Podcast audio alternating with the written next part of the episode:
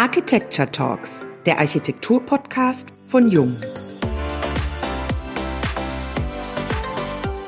Mensch, Raum, Umwelt im Einklang. Unsere Welt befindet sich im Umbruch. Klimawandel, schwindende Ressourcen, demografischer Wandel sowie sich verändernde Anforderungen an Mobilität bestimmen die gesellschaftlichen und politischen Debatten. Auf der anderen Seite entstehen durch die Dynamik der Transformation innovative Möglichkeiten, neue Materialien und Fertigungsprozesse voranzutreiben. Gleichzeitig dämmert uns, dass wir die Art, wie wir leben, ändern müssen, um auch zukünftigen Generationen die gleichen Lebensbedingungen zu ermöglichen. Die Bewegung Fridays for Future ist das Symbol der Sehnsucht, nicht nur über ökologische, sondern auch über gesellschaftliche Alternativen nachzudenken um Mensch, Raum und Umwelt wieder in Einklang zu bringen. Über die Frage, wie diese Alternativen aussehen können, um unseren Lebensraum langfristig resilient und zugleich schön zu machen, darüber sprechen wir, Wiebke Becker und Diane Slavic, heute mit Martin Haas von Haas Kock Zemrich Studio 2050 in unserem Podcast. Martin, du führst seit 2012 mit deinen Partnern David Cook und Stefan Zemrich das Büro Haas-Cook-Zemrich Studio 2050 in Stuttgart. Den Schwerpunkt eurer Arbeit legt ihr auf die Entwicklung innovativer und nachhaltiger Architektur. Und wie ein roter Faden zieht sich der ökologische Anspruch und die Idee, Stadt als Ressource zu begreifen und die vorhandene Architektur aktiv nutzbar zu machen durch all eure Projekte. Ein ganz herzliches Willkommen in unserem heutigen Jung Architecture Talks Podcast. Wir freuen uns sehr, dass du dir die Zeit genommen hast für uns. Ja, auch ich freue mich und herzlichen Dank für die Einladung und über diese spannenden Themen zu sprechen. Und bevor wir auf eure Arbeit und die Projekte zu sprechen kommen, erlaubt mir noch die Frage zu eurem Namen Studio 2050. Das hört sich nach einem großen Versprechen an die Zukunft an. Woher genau kommt der Name, Martin? Ja, wie du sagst, das Versprechen, die Zahl 2050, die geistert ja durch unsere politische Welt seit äh, mehreren Jahren als Zielversprechen für eine CO2-neutrale Zukunft. Und die Politik hat es als Kennzahl und als Kennjahr ausgegeben, wenn wir ein CO2-neutrales Wirtschaften, ein CO2-neutrales Miteinander haben sollten und wir unsere Art des Lebens umgestellt haben, so dass zukünftige Generationen davon nicht mehr betroffen sind und nicht mehr darunter leiden müssen.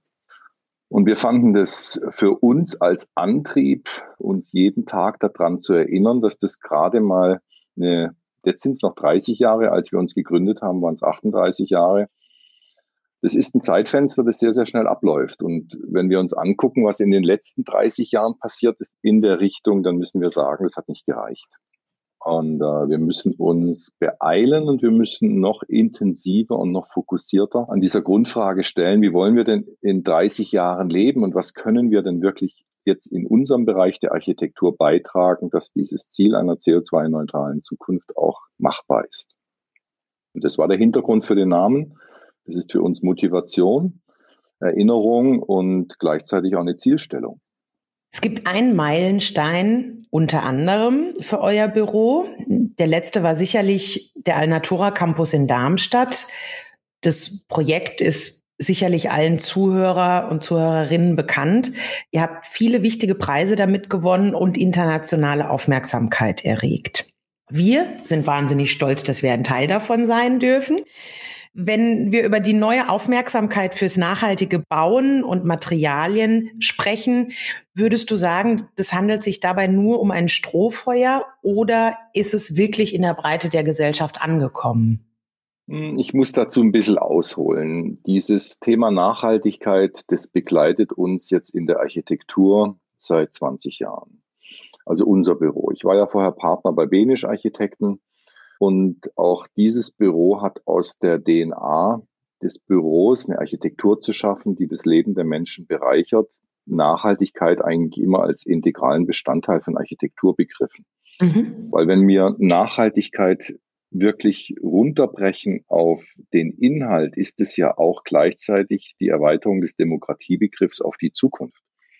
Also was wir heute mit unserer Gesellschaft jeden Tag haben wollen, dass wir so leben, dass wir in einer Eigenverantwortung unser Lebensglück finden, aber andere nicht in ihren Möglichkeiten beschränken, bezieht die Nachhaltigkeit eine zukünftige Generation oder die zukünftigen Generationen mit in diese Betrachtung ein.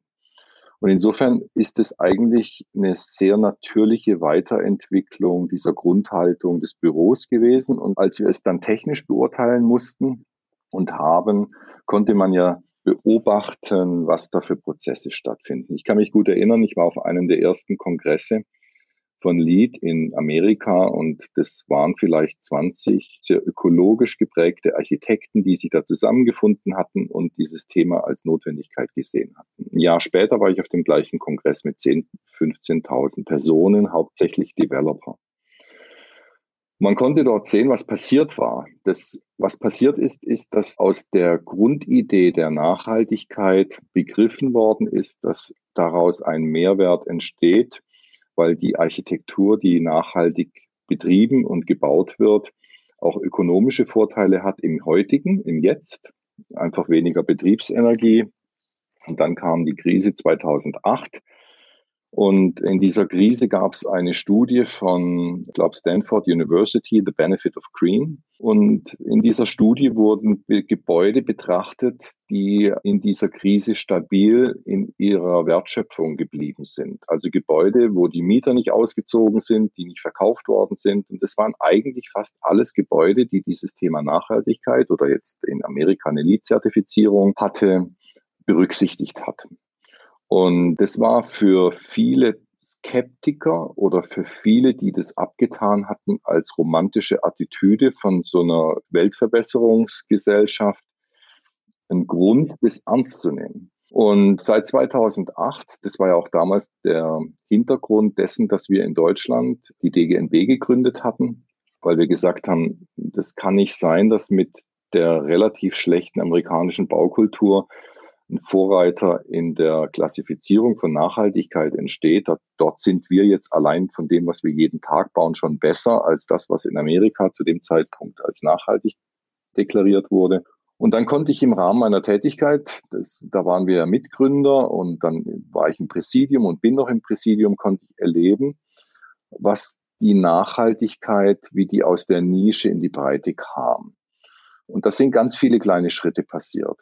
Einmal, wie gesagt, es war die Immobilienkrise 2008, die vielen zu denken gegeben hat, dass Bauen und die reine Immobilienwirtschaft alleine mit der Wertschöpfung über Geld zu Steinen zu machen und wieder zu verkaufen, dass das ethisch, moralisch, aber auch im Sinne des Klimaschutzes nicht allein der Motor sein kann. Und dass das sich auch inzwischen Zeit auch ökonomisch nicht mehr rechnet, weil diese Bewegung, die kam auch schon in der Bevölkerung und bei den Nutzern an und die sich auch schon gefragt haben, wenn ich heute baue, baue ich zukunftssicher und möchte eigentlich eine Garantie der nächsten 20, 25 Jahre, dass das, was ich heute errichte, dass das dann immer noch sinnhaft ist. Und da kamen viele ins Grübeln.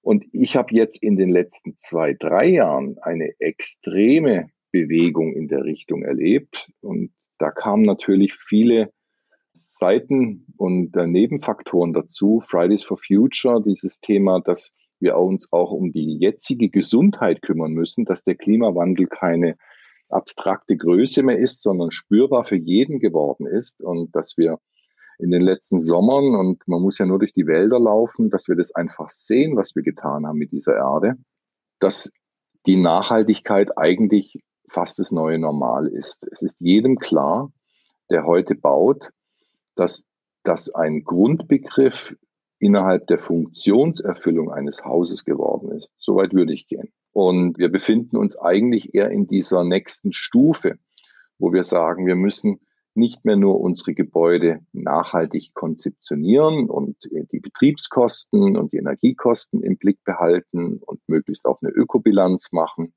sondern wir müssen immer erstmal die Sinnfrage stellen, macht die Errichtung eines Hauses, weil dort sehr, sehr viel Energie schon mal drinsteckt, macht das denn Sinn? Und ist das ein zukunftssicheres Konstrukt und ein Gebilde, das eben dauerhaft in Nutzung ist? Und die Bewegung, dass Grundhaltung in Architektur Und dass eine Prozesshinterfragung in Architektur passiert, das ist neu. Und das ist jetzt aktuell. Das erleben wir. Und das zeigt sich im Städtebau natürlich am extremsten, weil wir heute über Planung ja auch feststellen können, dass eine Stadt mit Synergien, also eine Stadt, diese Smart City, die wir auch so als Begriff vor uns hertragen, nur dann funktioniert, wenn die Gebäude miteinander agieren. Und dieses Miteinander agieren, das stellt ja auch viele Fragen in Bezug auf Besitz, auf Verantwortung. Wem gehört denn die Dachfläche, auf der ich Urban Farming mache? Ähm, wenn ein Pocket Park in der Stadt die Nachbarschaft mikroklimatisch bedient, wie ist das geregelt? Wer kümmert sich darum? Ich glaube, wir sind in einer neuen Phase, in der Nachhaltigkeit nicht mehr nur als Hybrid und als bessere Lösung einer überkommenen Struktur genutzt wird, sondern dass die Struktur per se hinterfragt wird und dass es da hoffentlich auch neue Antworten geben wird. Und das macht das Thema jetzt für uns als Architekten auch so extrem spannend, dass wir in so einem Epochenwandel im Moment leben und dass wir die Architektur von Grund auf neu definieren müssen, um dieses Klimaziel zu erreichen. Das ist ganz spannend, was du da sagst. Wir haben ja mit den KNX-Systemen wirklich Steuerungsmöglichkeiten, Lösungen, wie wir jetzt auch als Jung einen Beitrag dazu leisten können. Was uns aber an der Stelle doch hin und wieder etwas erstaunt, dass das, was du jetzt gerade beschrieben hast, dem würde ich komplett zustimmen, aber in der Planung dann doch manchmal noch nicht so den Anklang gefunden hat. Was würdest du sagen, wo kommt das her? Denn in Asien erleben wir es zum Beispiel ganz anders. Das kann Diana aus ihren Reisen ja auch berichten. Da sind die Gebäude in der Regel mit genau diesen Steuerungen. Wie kann ich Energiekosten reduzieren? Wie kann ich die Dinge schalten, bewirtschaften? Da ist es ganz normal. Und hier tun wir uns unglaublich schwer, nach wie vor. Ja, ich glaube, das sind zwei Dinge, die wir hier nicht vergessen dürfen. In Deutschland sind wir seit Jahrzehnten auf einem sehr hohen Niveau, was Wärmedämmung und was Energiewirtschaft in einem Haus betrifft, unterwegs. Und wir haben uns Mitte der 2000er Jahre, der 2010er Jahre ausgeruht auf unseren Errungenschaften, die bis dahin auch ohne Zweifel sehr gut waren. Ich glaube, da waren wir für einen gewissen Zeitraum, waren wir sicher, ich weiß nicht, vielleicht zu weit gegriffen, nicht Weltmarktführer, aber wir waren ein Vorbild für viele Bauwirtschaften was das Thema Energieeffizienz in dem Haus betrifft. Und ich glaube, dass dieses Fenster des Erfolgs uns ein bisschen lahm gemacht hat und uns ein bisschen müde gemacht hat, die Themen weiterzutreiben. Und für Volkswirtschaften, und das ist natürlich Chinas perfekte Beispiel, die in der Zeit erst gewachsen sind und eingestartet sind, ist es immer einfacher, dann den letzten, neuesten Stand der Technologie umzusetzen, als eine Volkswirtschaft, die, sagen wir mal, aus der Tradition heraus schon auf einer großen Erfolgswelle geritten ist und dann auch ein bisschen träger mit dem umgeht, mit dem, wie man es halt gemacht hat, wie man es jetzt schon seit mehreren Jahren gemacht hat. Und diese Freude zur Innovation ist in Deutschland auch insofern schwieriger, weil wir hier ganz andere Arten der Verantwortlichkeiten sehen. Und wir neigen dazu in Deutschland, es immer sehr, sehr stark auf eine 100-Prozent-Lösung zu trimmen im Sinne von, wir müssen erstmal fünf Referenzprojekte haben und zehn Beispiele, wo das 100 Prozent über zehn Jahre funktioniert hat, bevor wir glauben, dass eine Innovation auch wirklich gut ist. Also der Wille zum Neuen liegt nicht sehr stark in unserem Denken, weil wir das ja Risiko, na sagen wir mal so, wir sind nicht sehr risikofreudig. Und das ist jetzt in dem Bereich der Technologie ein Hemmschuh. Da glaube ich, das sind andere Wirtschaftssysteme etwas offener. Es ist ja auch sehr interessant. Wir arbeiten ja auch international und wir haben im Büro Benisch international gearbeitet. Man kann ja Bücher schreiben über diese einfache Aufgabe, man will ein Haus bauen und man macht das mal in verschiedenen Ländern, was für Unterschiede das sind. Und das könnt ihr für einen Jungen vielleicht auch deutlich sehen. Wir merken zum Beispiel, dass auch, da muss man nicht mal nach China gucken.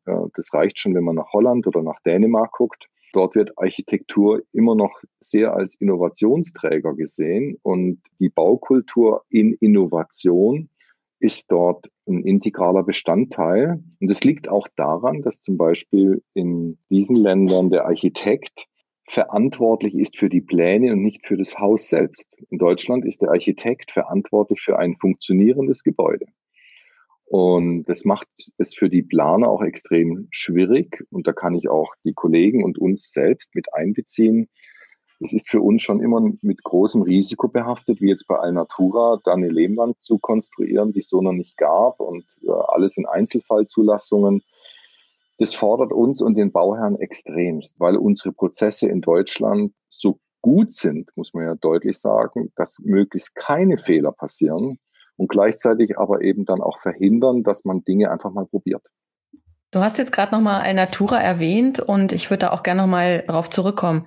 Bei dem Projekt ist es ja jetzt so, dass die inneren Werte eine ganz, ganz wesentliche Rolle gespielt haben oder auch spielen und es nicht so entstanden ist wie vielleicht Projekte vorher oder auch andere Headquarter, die ja als spektakuläre Ikone daherkommen. Also hier eher die inneren Werte. Ein aktuelles Projekt, was ihr jetzt ja auch habt, ist das Besucherzentrum für Rapunzel Naturkost in Legau. Auch hier wird ja eine idealtypische Umsetzung, also die der Unternehmensphilosophie berücksichtigt. Was macht das Projekt so besonders? Also in Legau ist es nochmal in die Details tiefer eingestiegen als das, was wir jetzt bei Alnatura zum Beispiel gemacht haben. Wir haben in Legau die Ökobilanz noch mehr als begleitende Entwurfsmaßnahme und nicht als abschließende Bewertung oder als Beginn von einem Entwurf. Und das zeigt sich zum Beispiel, dass wir bei allen Ausbaumaterialien wirklich sehr intensiv nachforschen, wo kommen die her und was haben die für eine eingebundene Energie, wie lassen die sich in den Kreislaufprozess zurückführen. Wir haben zum Beispiel im Trockenbau eigentlich fast gar keine gipsbasierten Systeme mehr.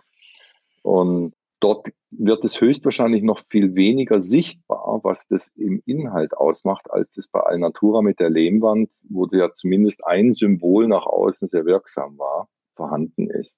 Das ist eine Besonderheit. Wir kämpfen natürlich jetzt bei Legau viel intensiver mit dem Nutzungsmix, das wir in dem Haus haben. Dort ist es ein Besucherzentrum, dort gibt es ein Büro, es gibt eine große Kaffeerösterei, es gibt einen Ausstellungsbereich, es gibt einen super Naturmarkt. Wir haben dort Synergien, die wir intern nutzen. Wir nutzen die Fernwärme des Unternehmens insgesamt für den Betrieb des Gebäudes. Also wir haben schon mal eine hundertprozentig gute Energiequelle. Auch das war bei Alnatura ja noch anders. Dort war die Energiegewinnung vor Ort nicht gegeben. Dort mussten wir uns äh, noch autarker bewegen. Das ist in Lega alles ein bisschen integrativer. Wir dürfen natürlich eins nicht vergessen. Es ist das Privileg dieser beiden Projekte, dass wir dort Bauherren haben, die allein schon aus ihrer Haltung heraus all diesen Themen, die wir gerade diskutieren, nicht nur aufgeschlossen, sondern das sind ja selber Treiber in diesem ganzen Bereich. Und die Nachhaltigkeit im Sinne von Gesundheit sehen und im Sinne einer viel harmonischeren Miteinanders mit Mensch und Umwelt, die da schon zwei Themen eigentlich als Grundhaltung in ihrem Unternehmen haben. Da müssen wir auch keine Aufklärungsarbeit leisten. Ganz im Gegenteil, die fordern uns ja auch, dass die das in dem Gebäude umsetzen müssen. Insofern, ich tue mich immer ein bisschen schwer. Das sind natürlich für uns, das ist ein Privileg, dass wir in dem Büro solche Aufgaben haben dürfen. Spannend wird's ja immer erst dann, wenn wir uns im Bereich von einer normalen, marktwirtschaftlich getriebenen Bauaufgabe bewegen, wo ein Bauherr aus der Mitte der Gesellschaft bauen will. Und dort fordert uns das Thema eigentlich ja auch wie alle Kollegen viel intensiver Aufklärungsarbeit zu leisten, zu vermitteln und den Bauherren klar zu machen, dass das kein kultureller Mehrwert ist, die Nachhaltigkeit, oder kein Luxusbeiwert in der Architektur, sondern dass das eine Grundauffassung sein muss, die sich aber auch in dem Verkaufswert, in dem Nutzungswert eines Gebäudes widerspiegelt. Und was ist das Idealbild von einer 100% nachhaltigen Architektur? Das ist ja ein großes Problem. Das ist so komplex und wir hätten alle gerne völlige Vereinfachung, wenn wir sagen, so und so und so müssen wir es machen, dann, dann haben wir es. Und das gibt's nicht. Dieses eine Schlagwort oder diese eine Lösung gibt's noch nicht. Vielleicht kommt die, aber ich sehe sie noch nicht. Das ist eine komplexere Struktur. Das Einzige, was ich festhalten kann, ist, in einem Gebäude steckt so viel Energie, dass wir unbedingt dafür Sorge tragen müssen, dass jede Struktur, die wir errichten, möglichst 24 Stunden am Tag von maximal vielen Leuten genutzt wird. Ich glaube, ein Grundproblem unserer Auffassung der Nachhaltigkeit ist, dass wir immer nur über Effizienz reden und nie über Effektivität. Also wir bewerten unsere Architektur, Energieverbrauch pro Quadratmeter und Jahr, was aber in gesellschaftlich bezogen nicht ausreicht. Also wir könnten nach unserer Definition, bauen wir ein Hochhaus in Frankfurt mitten in der Stadt, haben 15 Kilowattstunden Primärenergieverbrauch, denken, das sei gut und dann wird es aber nur von fünf Leuten genutzt pro Geschoss und jetzt im Homeoffice vielleicht von gar niemand, dann ist das in der Effektivität der Baumaßnahme ein hundertprozentiger Fehler. Da haben wir einfach die Grundfrage nicht gelöst. Während ein Gebäude, das vielleicht ein bisschen mehr Energie verbraucht, aber für ganz viele Leute wichtig ist, von vielen Leuten genutzt wird und dann möglichst eben nicht nur von neun bis fünf in der Büronutzung, sondern am liebsten komplett durch den ganzen Tag, das Wochenende mit dazu, dann ist dieses Gebäude sehr effektiv. Und ich glaube, diese Betrachtung, das ist für mich nochmal eine neue Art, wie man an Architektur rangehen muss. Wir reden ja oft drüber, wir wollen keine Monofunktion bauen, die Funktionen, die müssen flexibel bleiben, aber das geht eigentlich darüber hinaus. Wir sollten unsere Typologien hinterfragen. Wir sollten uns hinterfragen, sind denn Büronutzungen allein noch sinnvoll? Müssen wir nicht, wenn wir heute ein Büro entwickeln, eigentlich über ein Lebensumfeld sprechen, das wir generieren? Und ob da drin gearbeitet oder gewohnt wird, ist, müsste eigentlich theoretisch egal sein. Wir müssen ein menschengerechtes Umfeld schaffen, in dem wir all das tun, was wir als Menschen tun. Und das mit möglichst perfekter Nutzung des Mikroklimas, mit passiven Maßnahmen. Ich will erstmal einen guten Tageslichtnutzung, ich will einen guten Ausblick, ich will eine optimale Akustik, ich will eine Materialität, die dauerhaft ist und lange hält. Und ich will möglichst viele Menschen damit antreiben, diese Struktur auch für sich zu entdecken und zu nutzen. So, und das war bei Legau ist es nochmal was anderes. Wir haben dort so einen interessanten Nutzungsmix, dass ich glaube, dass die Gebäudestruktur von viel mehr Leuten noch genutzt wird und damit in der Relation, in der Effektivität auch nochmal besser dasteht als jetzt eine Monofunktion wie ein Büro. Wenn wir jetzt in einen anderen Maßstab übergehen, also wir bewegen uns eher ins urbane Umfeld, dann denken wir da jetzt zum Beispiel an die Quartiersplanung Roter Pol in Rostock und damit eben auch die Chance, mit einem interdisziplinären Team einen ganzen Stadtteil neu zu denken und Maßstäbe zu setzen, was ja, ich sage jetzt mal, nicht gerade die tägliche Aufgabe eines Architekten ist. Denn der Groter Pol, der soll zwar jetzt in den 2020er Jahren gebaut werden, aber eben auch noch für das 21. Jahrhundert inspirierend sein. Wo fängt man denn an, Regeln zu definieren und wo hört man auf? Also wie stellt man sich einer solchen Aufgabe? Das ist eine gute Frage, aber auch eine schwierige Frage. Na, ich glaube, in deiner Frage steckt ja schon viel drin. Da steckt ja schon Teil der Antwort drin. Also einmal hast du das Thema interdisziplinär erwähnt und diese Zukunftsvision, die man ja als Architekt schon immer auch mitdenken muss. Also zwei, drei Sätze vorne raus.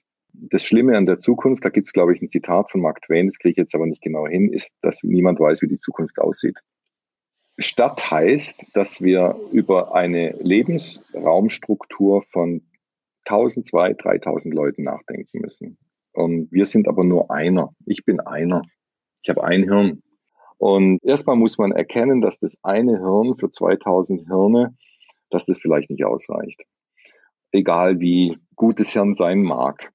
Und mir ist es absolut wichtig, dass ich in so einem Prozess möglichst eine breite Sichtweise bekomme und dann auch übergenerationsbezogen von verschiedenen Disziplinen, die das Thema leben. Weil wenn ich als Architekt eine Stadt generiere, dann schaffe ich Lebensraum für Menschen.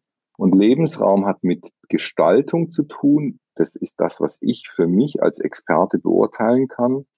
Aber dieser ganze Sozialbereich, Verhaltensmuster von Menschen, Zukunftstrends, die wir abschätzen können oder die wir beurteilen können, das sind alles Faktoren, die wir am Anfang versuchen, möglichst ganz offen und ohne dass wir wissen, wo es hinführt, mal für uns offen zu legen. Wie sehen wir das? Wie beurteilen wir das? Und im Rahmen dieses ersten Prozessauftakts zeigt sich dann sehr schnell oder hat sich gezeigt, dass wir natürlich gezwungen sind, das zum Schluss auch runterzubrechen auf paar Wahrheiten. Und diese paar Wahrheiten, die wir als Zielsetzung verwendet haben, waren Erkenntnisse, die wir jetzt aus den letzten Jahrzehnten gewonnen haben. Die eine Erkenntnis war, dass Technologie ändert sich extremst schnell, radikal. Und niemand von uns kann abschätzen im Moment, wo die Digitalisierung uns technologisch hinführt. So, das ist erstmal nur eine Frage ohne Antwort. Aber was wir erlebt haben, ist, dass der Wandel ja schon stattgefunden hat. Und in diesem Wandel konnten wir paar Themen entdecken, die stabil bleiben oder sogar sich verstärken. Das ist, dass der Mensch als soziales Wesen nach wie vor seinen Maßstab, seine Art, wie er die Umwelt registriert, nicht verändert hat. Ich gebe ein Beispiel. Wir hatten uns vor 20 Jahren, kann ich mich noch gut erinnern, 15 Jahren, als Web aufkam, hatte man sich Sorgen gemacht um Stadträume, um soziale Austauschräume, hatte gesagt, brauchen wir die denn noch? Also wenn sich der soziale Austausch digital erledigen lässt, brauchen wir denn noch Begegnungsräume? Und lustigerweise war das ja so, dass man parallel sehen konnte, dass mit der Digitalisierung der Wunsch der Menschen, und jetzt rede ich nicht von unserer Generation, sondern von unseren Kindern, nach sozialem Austausch völlig ungebrochen. Das ist in Parallelwelten, die entstanden sind. Also neben dem digitalen Austausch ist der soziale direkte Austausch genauso gewachsen. Und unsere Städte sind nach wie vor völlig übervölkert und die Leute sitzen draußen und unsere Städte haben so einen Push erhalten an Aufenthaltsqualitäten, dass ich für mich als Zukunftsbild gesagt habe, egal wie die Technologie aussehen wird, wenn wir Lebensräume schaffen, die dem menschlichen Maßstab Genüge leisten. Und wenn wir den menschlichen Maßstab als Leitmotiv für die Lebensraumbildung setzen, dann haben wir schon mal eine relativ hohe Garantie, dass das lange und intensiv und gerne genutzt wird. Das Zweite, was wir erlebt haben als Gegenbewegung zur Digitalisierung, war ja auch das, dass die Strukturen der Welt als Technologie oder Industrie noch nicht vorhanden war, nach wie vor gut funktionieren. Dass Leute nach wie vor gerne in Alt Bauten sitzen, alte Städte mögen. Das hat ja nicht nur was mit diesem romantischen, das sind überkommene Traditionen zu tun, sondern diese Strukturen, die sind nur nach menschlichen Maßstäben gebaut. Die sind nach Grundbedürfnissen des Menschen gebaut. Und eher das 20. Jahrhundert hat uns Probleme geliefert, weil dort haben wir plötzlich nach Ismen gebaut. Dort haben wir nach großen Überlegungen gebaut, dass alle Arbeiter müssen in eine Arbeitersiedlung und sie fahren morgens mit ihrem Auto zu den Fabriken. Und was wir sehen können, dass unsere Technologie diese Art von großmaßstäblichem Denken nicht mehr notwendig macht. Ich, jetzt hier ist doch das beste Beispiel. Wir sitzen jetzt alle in irgendwelchen Räumen. Die Räume, die müssen keinerlei Ansprüche erledigen, außer dass wir einen Netzanschluss haben und mein Arbeitsplatz ist mein Rechner, in den ich gerade reinspreche. Und der Raum per se der soll mir eigentlich nur meine Grundbedürfnisse befriedigen. Der muss gut sein, Akustik muss gut sein, ich möchte was sehen, ich möchte rausgucken, möchte wissen, ob es regnet oder nicht. Und da stellt man sich dann die Frage, brauche ich denn noch große Strukturen? Muss ich eine Fabrik bauen? Und da sage ich, nein, muss ich nicht. Muss ich eben ein großes Büro bauen? Nein, muss ich nicht. Wir müssen eigentlich nur Lebensräume schaffen, in der die Tätigkeiten des Menschen gesund und mit einer gewissen Freude und im Austausch mit der Natur mit anderen möglich sind. Und das ist auch ein Ergebnis von diesen Debatten. Und dann noch kommt noch dazu, dass wir auch erkennen können, dass es einen Megatrend gibt, der ungebrochen läuft. Und das ist, aufgrund unserer Entwicklung bleiben wir länger gesund und wir werden älter. Und wir müssen unsere klassische Biografie, die wir so gekannt haben und wir noch jetzt, wir sind die letzte Generation, die so groß geworden sind.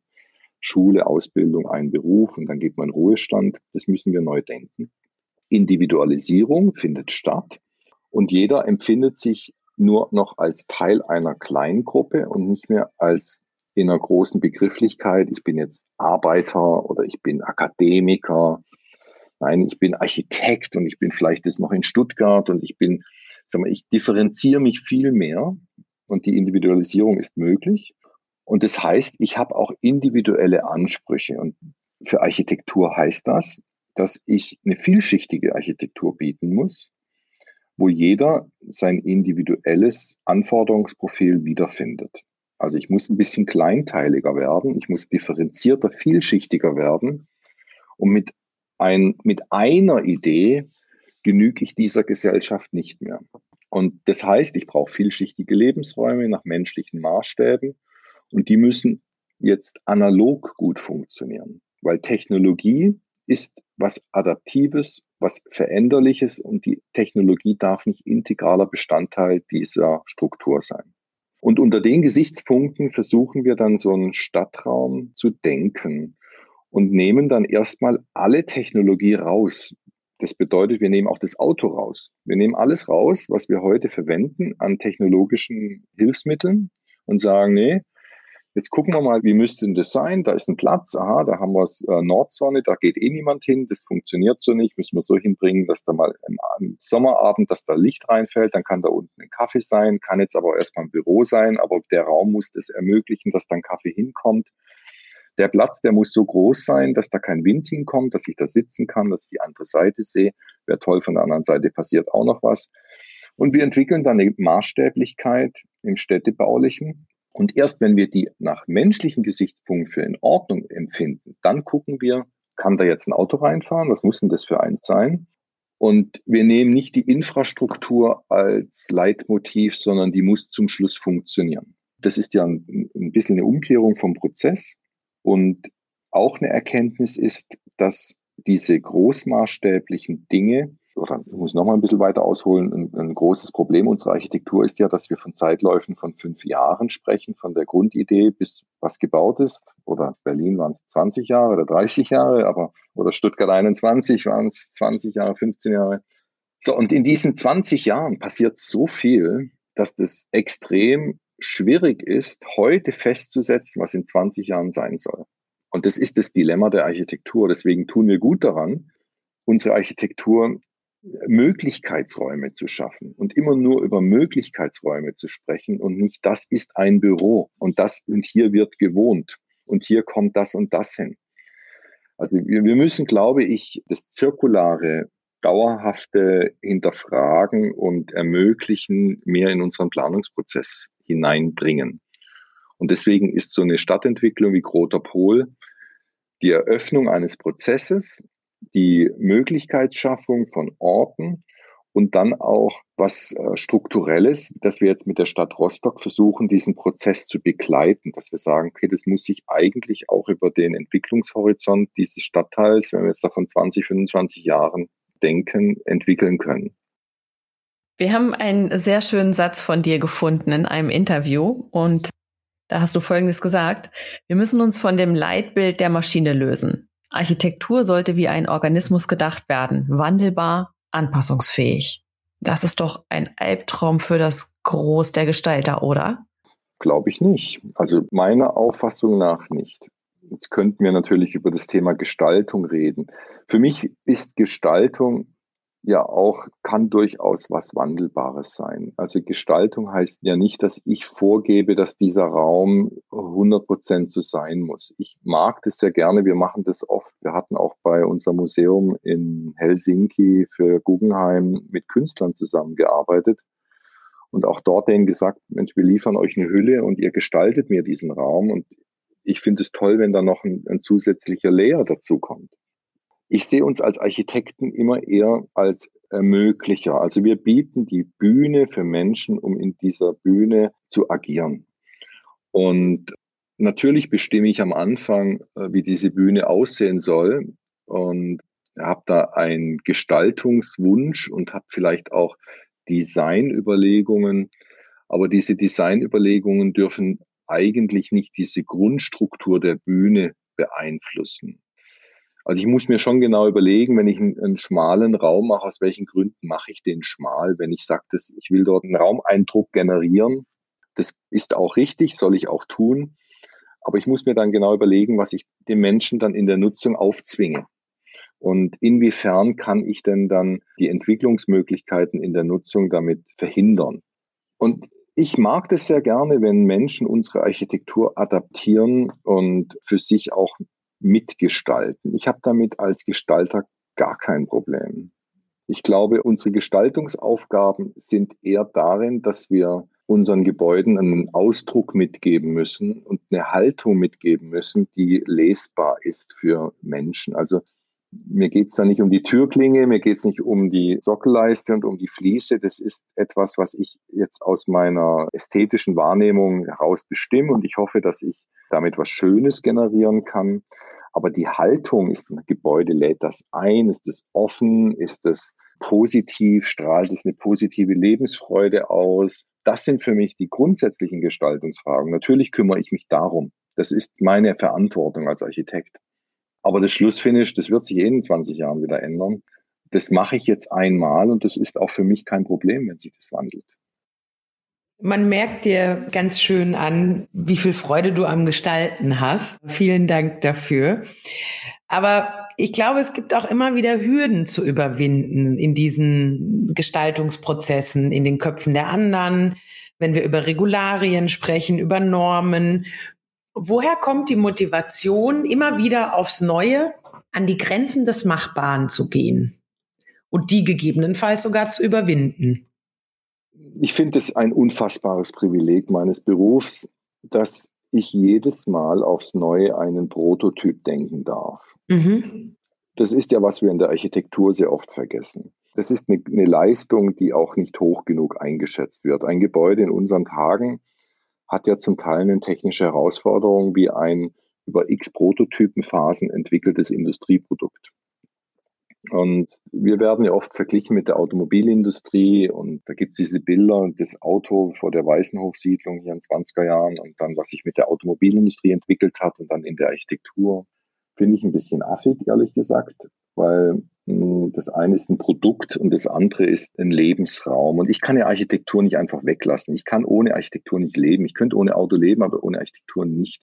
Die Architektur ist integraler Bestandteil des Bedarfs eines Menschen dieses Privileg, dass ich jedes Mal von neuem einen Lebensraum schaffen kann mit den Erkenntnissen, die ich heute gewinne, die ich von dem Nutzer weiß und die ich von den Nutzungsarten und von der Lage und von dem Ort und von der Situation und von dem Umfeld, von dem Mikroklima habe, das ist, ich fange jedes Mal mit einem weißen Papier an. Ich brauche da ja gar keine Motivation, das ist doch Motivation genug, das ist doch gigantisch, dass ich jedes Mal mich nicht darauf verlassen kann, was ich gestern gemacht habe, sondern von heute an neu denken muss. Und man lernt dazu und versucht jedes Mal bei jedem Gebäude, hat man ja, wenn es fertig ist, das ist ja wie so eine Geburt, dann übergibt man das und das geht dann in die Jugend und wird erwachsen und geht aus dem Haus sozusagen. Und bei jedem Gebäude ist man Teil stolz, und Teil sagt man auch, Mensch, das hätte ich jetzt, würde ich gerne ein anders besser machen. Und das finde ich eigentlich immer eine Motivation, dass man versucht, bei jedem Prozess noch ein Stückchen etwas, etwas besser zu machen. Und was man dann dort besser macht, das variiert natürlich extremst.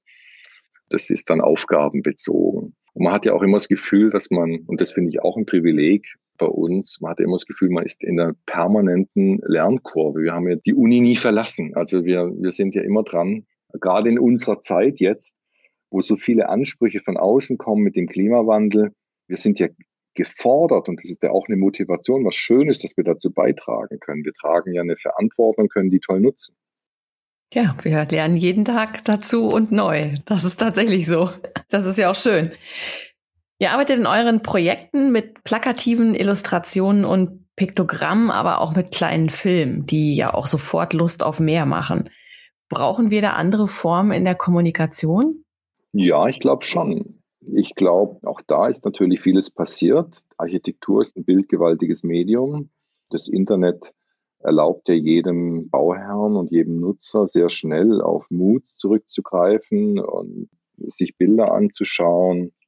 Und das ist natürlich auch das Schaffen von einem Emotionsumfeld und um ein Haus, um eine Gestaltung ist ein eminent wichtiger Baustein. Also wir stellen fest, dass viele Bauherren Planung gar nicht lesen können. Sie geben es zwar nicht zu, jemand sagt gerne, aber wenn ich dort mit Grundrissen und Schnitten ankomme, habe ich das sehr oft erlebt, dass man dann trotzdem auf der Baustelle steht und dann, dass der Bauer sagt, echt, so sieht es aus? Und ich sage, ja, das haben wir euch gezeigt. Aha, gar nicht.